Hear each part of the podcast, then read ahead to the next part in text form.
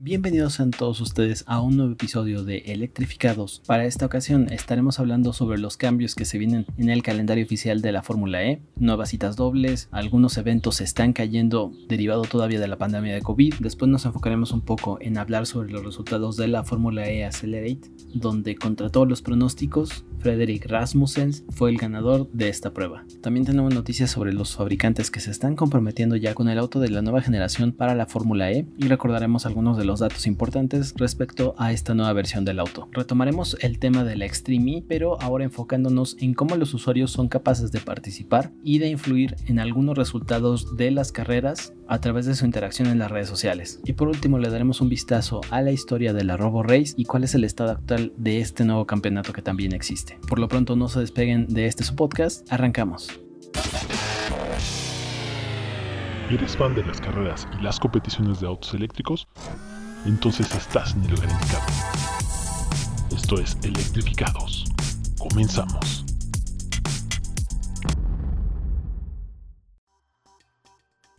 Iniciamos hablando sobre los cambios que se vienen para este año en la temporada 7 de Fórmula E. Y es que tras todavía estar inmersos en la pandemia de COVID-19 y las diferentes restricciones que siguen existiendo en varias partes del mundo, la Fórmula E tomó la decisión de convertir tanto la cita de Roma como la de Valencia en eventos dobles, por lo que ahora los EPRIX de Roma se disputarán el día 10 y el 11 de abril mientras que el EPRIX de Valencia, que va a ser en el circuito Ricardo Tormo, se realizará durante el día 24 y 25 de abril. También en el comunicado que se dio a conocer de la Fórmula E, señalaban que siguen monitoreando la pandemia en curso y se encuentran en constante comunicación con las ciudades anfitrionas y con los propios equipos y fabricantes. Este cambio es derivado de la cancelación de la quinta edición del EPRIX de Marrakech, que estaba programada para realizarse el 22 de mayo, por lo que en este momento solamente tenemos también confirmada el EPRIX de Mónaco a realizarse el 8 de mayo y seguimos a la expectativa de mantener el EPRIX de Santiago el 5 y 6 de junio. Tras esto faltaría también de confirmar el resto de la temporada que si bien no se ha dado una fecha determinada para que se realice este anuncio, sí se tiene contemplado que a la mitad del 2021 ya tengamos todas las fechas confirmadas para realizarse y completar esta temporada 7.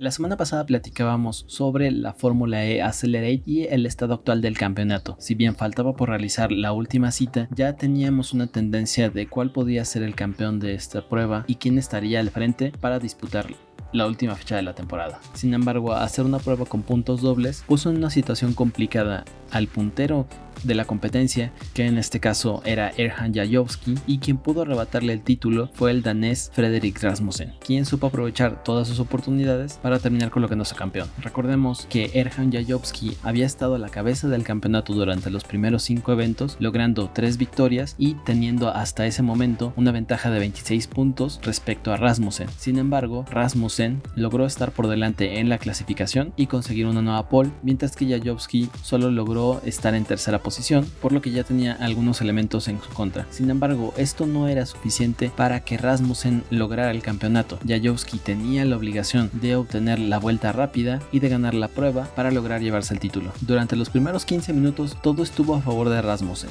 Logró mantenerse por delante de los demás pilotos y de establecer la vuelta rápida. Sin embargo, Jajowski puso toda su dedicación para lograr su vuelta más rápida, pero en la curva 8 del circuito virtual de Roma se salió de la ruta y terminó impactando la parte delantera de su auto contra las protecciones. Esto hizo que a la larga fuera perdiendo posiciones, dándole matemáticamente a Rasmussen el campeonato, que se traduce para él en un premio de 20.000 euros y la prueba en un coche real de Fórmula E. El resto de top 5 de pilotos fueron Graham Carroll, Jarno Obmer, Kevin Siege, quien sufriría una penalización por ser demasiado agresivo en las primeras curvas, y Erhan Así termina este evento de Fórmula E Accelerate y nos deja a la vista la cita doble que se realizará en las próximas semanas ya en el circuito real de Roma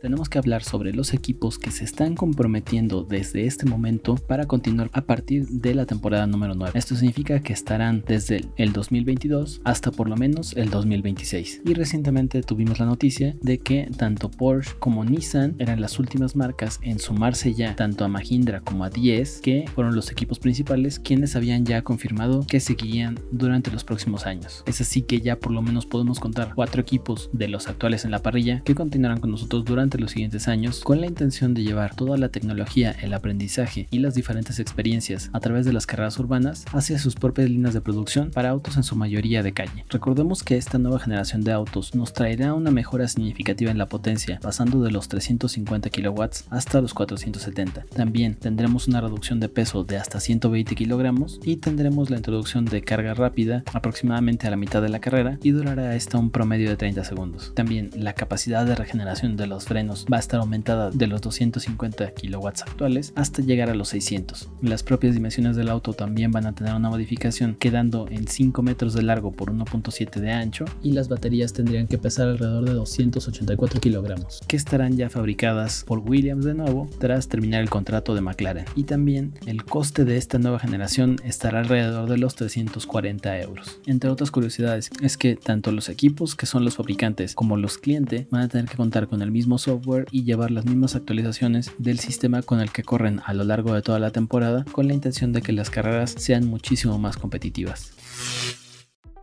Continuamos hablando ahora sobre un tema que quedó pendiente la semana pasada con relación a la Extreme, donde si bien dimos ya toda la información respecto a las formas de clasificaciones, a los diferentes equipos y pilotos, incluso el calendario en el cual se va a estar desarrollando esta competición, nos faltó mencionar algo que es también muy característico de la Extreme, así como en la Fórmula E tenemos el Fan Boost, donde los propios espectadores son capaces de interactuar a través de su voto en la plataforma oficial de la categoría para darle un extra de potencia a algún piloto que sea el favorito de los aficionados, en Extreme tenemos algo similar donde nosotros podemos también estar votando por nuestro piloto favorito y esto va a influir en el resultado que pueda tener en la carrera. En resumidas cuentas, los fans votan por el piloto que más les llame la atención y el equipo suma esos votos de cualquiera de esos dos pilotos y si es uno de los cinco equipos con mayor cantidad de votos recibidos va a poder elegir el lugar de salida para la carrera final. Esto significa que nosotros podemos alterar un poco esa posible posición que tras la clasificación pueden llegar a obtener. ¿Cómo funciona esto que se llama grid play? Pues bueno, cada uno de los fanáticos puede llegar a votar hasta dos veces al día para que obtenga la ventaja tanto el piloto como el equipo, se suman los votos de ambos y así se obtiene la puntuación final. La categoría cuenta 5 equipos clasificados de los 8 o de los 10 que estén participando y estos van a ser quienes se lleven el respectivo porcentaje de votos. Falta exactamente ver qué tanto llega a afectar este tipo de participación a los resultados de las carreras, sin embargo ya tenemos también una opción de estar interactuando con la propia competencia y de que de alguna manera nosotros influyamos en esa determinada posición de salida. ¿Cuándo se abre el proceso de votación? Pues bueno, se abre cuatro días antes de cada uno de los eventos y se cierra una vez que termina la Crazy Race o la semifinal número 2. Y es en ese momento en el que se anuncian a los ganadores para el evento principal que sería la final. ¿Cómo podemos nosotros votar? Uno puede ser entrando a gridplay.extreme-e.com y la otra es en Twitter usando los hashtags gridplay y el nombre del piloto.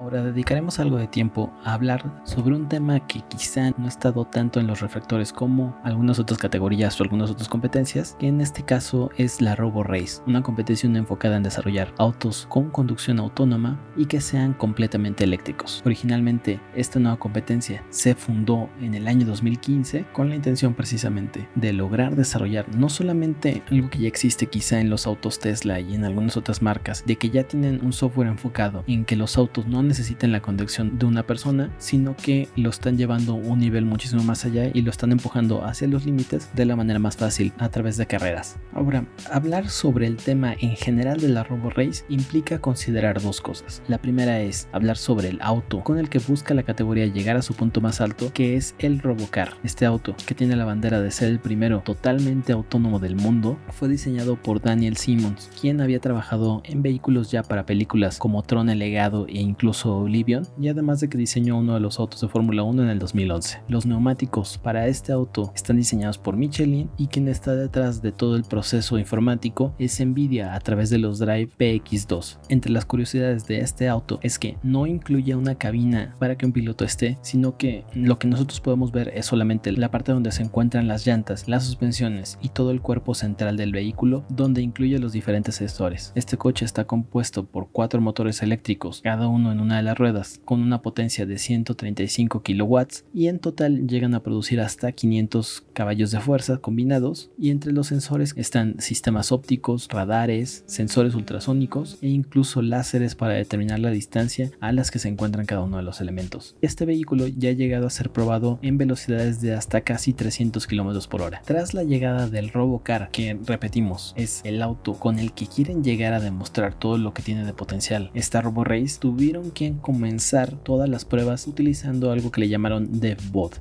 que es un auto que si bien se puede manejar de forma autónoma, incluye también la cabina del piloto para que alguien pueda estar utilizándolo y funcione como un tipo de maestro para el vehículo, mostrándole cuál es la manera ideal de conducir y luego el propio auto intenta replicarlo utilizando sus procesos de aprendizaje. Sin embargo, este auto estaba bajo el chasis de un coche Ginetta de un prototipo de Le Mans de la categoría 3. Y la curiosidad es que este auto no incluía tapa de motor con la intención de tener una mejor refrigeración y también un mejor acceso para los propios pilotos. Este auto tuvo su primera aparición pública en las pruebas de pretemporada de la Fórmula E en Donington Park en agosto del 2016 y condujo 12 vueltas alrededor del el circuito de Marrakech también de la Fórmula E. El vehículo apareció en varias fechas de la temporada 2016 2017 en algunas demostraciones como en Berlín, Nueva York, Montreal y durante la fecha del EPRIX de Buenos Aires, dos vehículos de bot se enfrentaron por primera vez dentro de la pista de carreras, sin embargo terminó con uno de los dos vehículos estampada contra los muros. Como otra curiosidad respecto a esta versión es que en el EPRIX de París 2017 los desarrolladores de esta categoría dejaron uno de estos autos para que recorriera de manera totalmente autónoma el circuito, sin embargo esto fue a una velocidad muy lenta que le llaman de crucero. Durante la temporada temporada 2017-18 de la Fórmula E, donde llevaron a cabo varias pruebas en las que combinaban algunos pilotos y la propia aprendizaje que podía llegar a desarrollar el vehículo con la intención de ya ir comparando los diferentes tiempos que podía llegar a generar el auto. Para la carrera de Berlín de esta temporada se generó el reto Human Plus Machine en lo que se buscaba que estudiantes de doctorado de diferentes universidades lograran programar el auto para que condujera de forma autónoma por el circuito y además iba a estar combinado su tiempo con el de un piloto humano. Entonces, tanto el vehículo de forma autónoma hacía su tiempo, el piloto hacía también el suyo y quien al final lograra hacer menos tiempo era el equipo ganador. También durante 2018 estuvo en el Festival de la Velocidad en Goodwork, convirtiéndose en el primer auto de carreras autónomo en completar el Goodwork Hill Climb. Tras estos eventos se presentó la nueva versión de este auto, el DevBot 2.0, que era una versión mejorada y tuvo su evento inaugural en la Season Alpha, donde ya se desarrollan propiamente carreras, sin embargo este auto ya es muchísimo más estilizado, cuenta con una carrocería compuesta específicamente para los propósitos de la competencia y además de que el asiento del piloto se encuentra muchísimo más bajo a nivel del auto por razones de seguridad. Mencionamos hace un momento sobre la temporada alfa que se desarrolló en 2019, esta se llevó a cabo en varios lugares de Europa y América del Norte con la intención de probar formatos de competencia para este coche. Algunos se llevaron a cabo en uno de los circuitos de España y contó con la primera carrera oficial de dos coches totalmente autónomo. De esta solamente tuvimos algunos clips de YouTube y estuvo un año después también en el Festival de la Velocidad de Goodwork con un tiempo de 66 segundos que era 8 segundos más rápido que la primera versión con una velocidad máxima de 162 km por hora. Para este 2020 y 2021 la competencia introdujo la temporada beta que también son varias pruebas a desarrollarse desde el pasado septiembre hasta mayo de este año que consta de 12 carreras además de lo que ya incluía la temporada alfa que eran obviamente las cronometradas, la eficacia en la conducción, la mejora de los diferentes sistemas para que el auto pudiera conducirse bien, ahora incluyeron elementos en realidad mixta con la intención de tener un propio mundo dentro de la competencia al que le llamaron Robo Race Metaverse. Ya nada más para cerrar este bloque, el año pasado, alrededor de octubre, presenciamos uno de los eventos más curiosos de esta nueva competencia en la que la Robo Race ya estaba transmitiendo la temporada beta, en este caso en el canal de Twitch, el auto que estaba por cruzar la línea de salida para empezar la prueba, arrancó y terminó terminó estampándose directamente contra uno de los muros y completando ahí su participación. Sin embargo, a la fecha han avanzado muchísimo más y todo este contenido se puede consumir, como lo dije hace un momento, a través de su canal oficial de Twitch, donde publican cada uno de estos eventos. Y es así como cerramos un nuevo episodio de Electrificados. Muchas gracias si llegaron hasta aquí. Los esperamos la siguiente semana. Estaremos hablando sobre la categoría de scooters eléctricos que también está generada por uno de los pilotos de Fórmula E. Y comentaremos los resultados de la primera competencia del Extreme E que se lleva a cabo el 3 y 4 de abril. Veremos qué tan bien funcionó el, el formato de clasificación, el formato de participación de los espectadores. Y hablaremos sobre las últimas noticias relacionadas con las siguientes carreras de Fórmula E que serían el 10 y el 11 de abril. Mi nombre es Gonzalo Hernández. Hasta la próxima.